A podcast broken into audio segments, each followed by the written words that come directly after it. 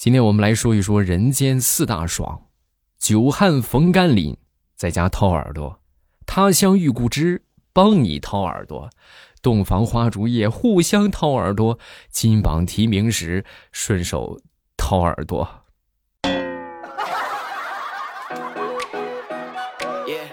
哎，真的，我觉得这个世界上最爽的就是掏耳朵，是吧？你想想，当你耳朵很痒的时候。啊，就奇痒难耐，然后这个时候突然出现了一个掏耳勺，那就放进去是吧？掏一掏，哎呀，舒坦。马上未来周五咱们又见面了，分享今日份啊，周三啊，分享今日份的开心段子，大家听得开心，投月票、分享、点赞，然后一定要记得帮我多多宣传节目啊，还有就是月票多多投一投，来分享一下这个什么吧，这个。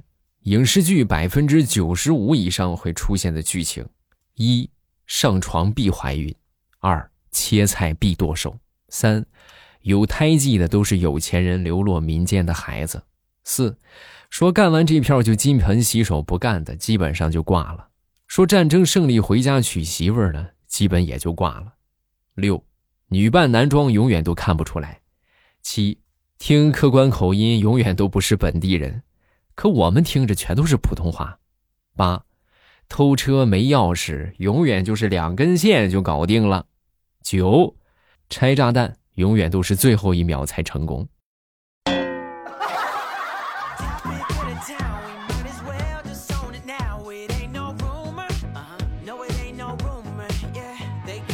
在语文课上，老师啊就问同学们：“啊，这个同学们，那个哪位同学知道？”死皮赖脸是什么意思啊？啊！说完之后，小明举手：“老师，我知道。”好，小明来说一说。嗯，老师骂我们的时候面无表情，就像死了一样，这就是死皮。老师上课的时候打了下课铃，他还不下课，总是赖在教室里边，那就是不要脸，这就是赖脸。你滚出去！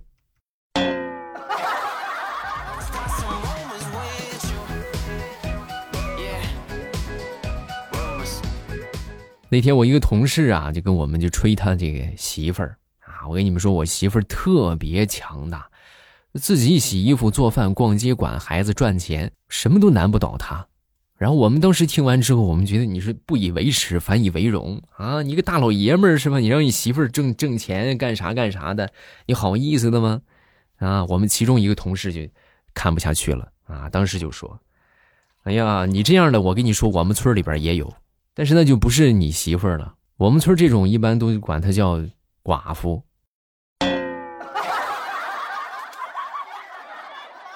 你就是寡妇的丈夫呗。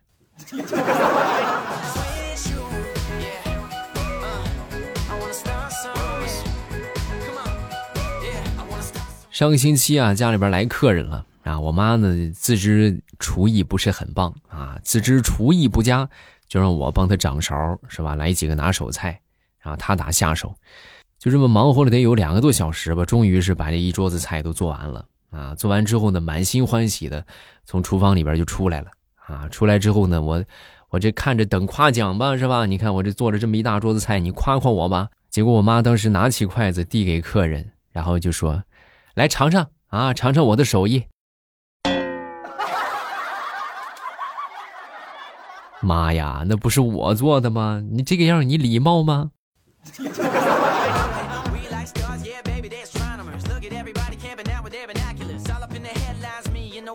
上个星期啊，突然接到前女友来电，然后呢，向我这个推销保险，就跟我说啊，这个这个，我说，哎呀，我那个保险我不买了，我用不着啊，我们公司帮我买了，不需要。然后他一听啊，那那你试试这个吧，这个买个意外险吧。我说我买意外险干啥呀？我你这不咒我吗？你看我这为你好，我跟你说这个意外险连雷劈都能保。你想一想，你想想你以前发过那些誓，啊，你考虑一下。啊，你说的倒也是，那要不来一份吧？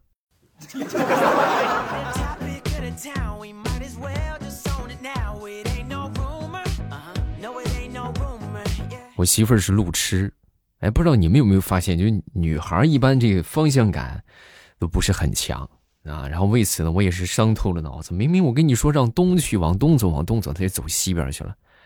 直到有一天，我发现我媳妇儿对这些美食啊印象比较深刻啊，比如哪个地方有个什么臭豆腐啊，哪有螺蛳粉啊，这些都记得可清楚了。然后为了能够让他这个去帮我做一些力所能及的事情啊，能够出去走街串巷，我就把那些他经常吃的美食、喜欢吃的美食来作为地标。果不其然啊，各位，成功的治好了他的路痴啊！你就是上哪儿上哪儿可清楚了。但是也有不尽如人意的地方，那就是我们家里边已经好几个月没开火了。每个月光吃饭花掉的钱，我算了算，还不如我自己开车出去呢。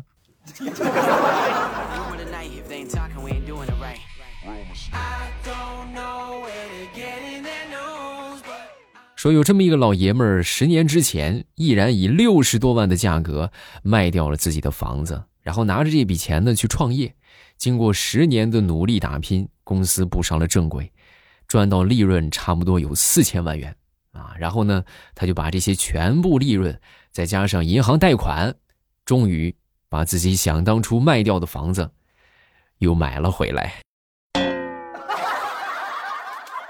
不过目前来说，这个时代应该是过去了哈，所以手里边有好多套的这些啊，我们在听的就抓紧快赶紧出手就得了啊！以后这房子那就是住的啊，不是用来炒的。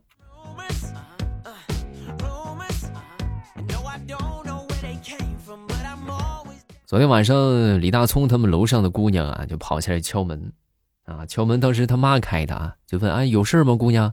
啊，这姑娘非常着急，哎，阿姨，你有没有看到一条狗啊？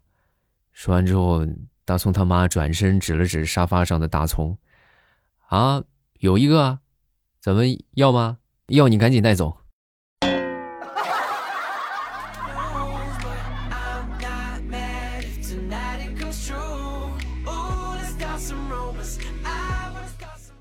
昨天我媳妇儿啊，突然就跟我说：“老公，我觉得你好抠啊！”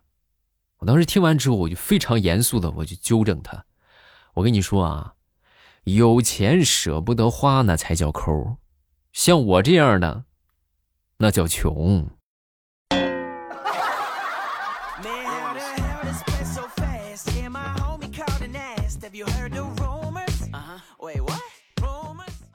咱们说这个智慧的女人啊，和这个不智慧的女人最大的区别就是，动不动就是什么一哭二闹三上吊，是吧？人聪明的女人都会动脑子，对不对？哎，如何想方法让老公是不是啊每天听话啊，服服帖帖的？这是聪明的女人啊！实在不行呢，你们最好也别闹，对吧？你们学学人家潘金莲，是吧？不满意，咱说偷偷毒死不就完了吗？你废什么话呀？哎，仅供娱乐啊！大家可千万别当真啊！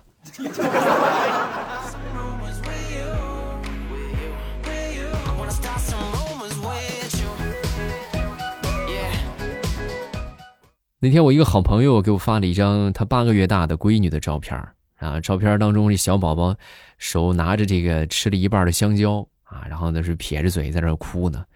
我当时很惊奇啊，然后我就问他，我说：“哎呀，他会吃香蕉啊？”说完之后，我这朋友就说：“啊，对，呀是啊，哦，那他好像不是很开心的样子，他为啥哭的这么伤心？啊，因为这不是天冷了嘛，给他穿的太厚了，然后他胳膊又短，就只能吃一半，剩下那一半他就够不着了。哎呀，你们也真是，就不能给孩子买个长袖的吗？咱说。”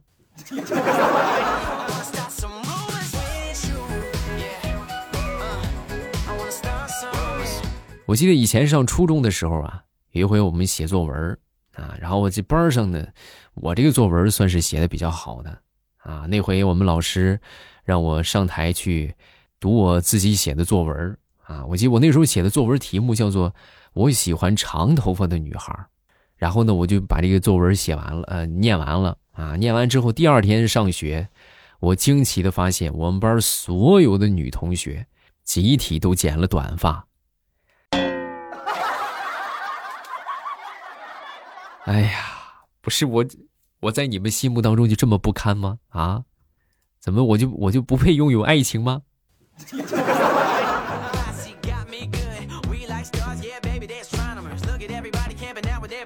昨天早上吃早饭啊，然后路过一个算命摊儿啊，我其实我很惊奇啊，一般算命的咱说早上起来没有出来的，一般他们都可懒了啊，都中午或者晚上才出摊儿，然后我就看着，哎，我说他这么早出摊儿，算一卦吧，是吧？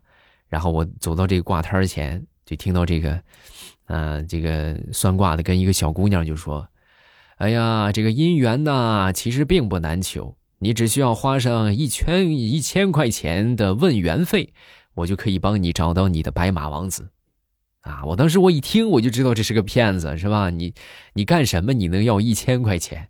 我就赶紧提醒这个小姑娘，我说：“姑娘，你别听他的啊。”你长这么丑，你花多少钱你也嫁不出去的。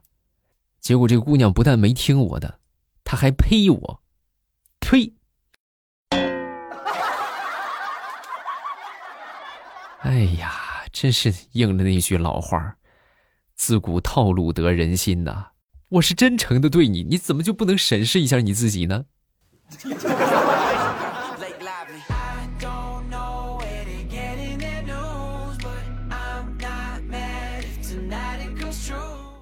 在一节语文课上，老师让同学们造句啊，来，同学们，请用一边一边来造个句子啊，谁先来？这小明举手了，老师，我我来，呃，我就说老师你经常说的话吧，呃，一边一边，你滚一边去，你听见没？你我让你滚一边去，啊，一边一边，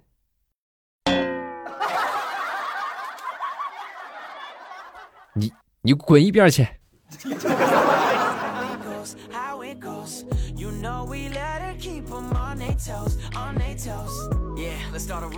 那天在街上跟我媳妇儿散步啊，老远就看见一男一女，还有两个小孩手牵着手在那走，而且还穿着一模一样的衣服啊。我媳妇儿当时就跟我说：“哎呦，你快看，龙凤胎！”哎，结果万万没想到，刚说完，那个小女孩转过头来，非常不高兴的就说：“什么眼神啊？我们这是情侣装。”